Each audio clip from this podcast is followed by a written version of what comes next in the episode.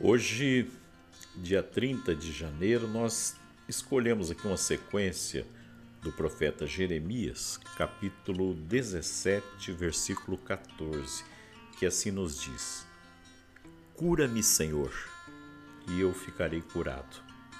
Salva-me, e eu serei salvo. Porque és tu, Senhor, a minha glória. Veja, se você está doente, não se assuste, porque toda enfermidade é passageira. Muitas vezes é justamente na dor, no sofrimento que as pessoas encontram a Deus profundamente. Às vezes, ele usa algumas circunstâncias para nos fazer parar e encontrá-lo, porque Deus é a fonte de todo bem é a fonte da saúde, é a fonte da felicidade e da alegria. Se você estiver passando pela experiência de uma enfermidade, saiba que o Senhor está perto de você e aprenda a oferecer a Ele os seus dias ou as suas horas de sofrimento, de dor, porque Ele é a vida plena do Pai. Deus é o Deus que cura é o Deus que liberta, que salva. Na hora da tribulação, diga: Louvado seja Deus. E eu convido você nesse momento a um instante de oração, que você coloque diante do Senhor a sua realidade e a sua vida.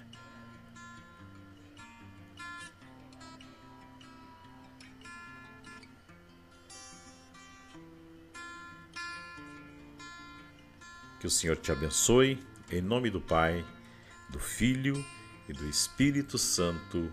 Amém. Hoje, 31 de janeiro, a palavra de Deus está na carta aos Gálatas, capítulo 5, versículo 22 e 23. O fruto do Espírito, porém, é amor, alegria, paz, paciência, amabilidade, bondade, lealdade, mansidão, domínio próprio. Contra essas coisas não existe lei. Então veja só. Por que odiar se só o amor preenche os corações?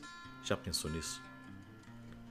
Por que não dobrar os joelhos se rezar é tão importante? Por que fechar o semblante quando você pode sorrir? Por que criticar se você pode oferecer ternura? Por que caminhar sozinho se você pode contar com Deus?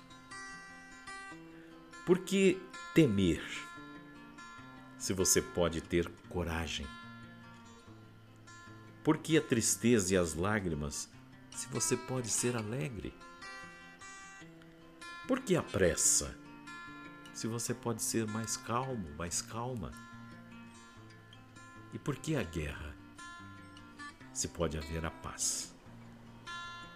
Veja só, um bom exemplo de vida vale mais do que simples palavras. Pense nisso e tome posse. E eu convido você nesse momento a conversar com o Senhor. Nunca perca esses instantes. E que bom que você já está tornando este momento um hábito na sua vida, porque o Senhor está bem ao teu lado, porque Ele assim prometeu. Vamos orar?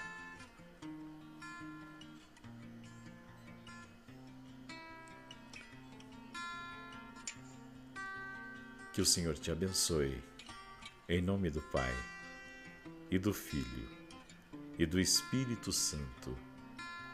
Amém.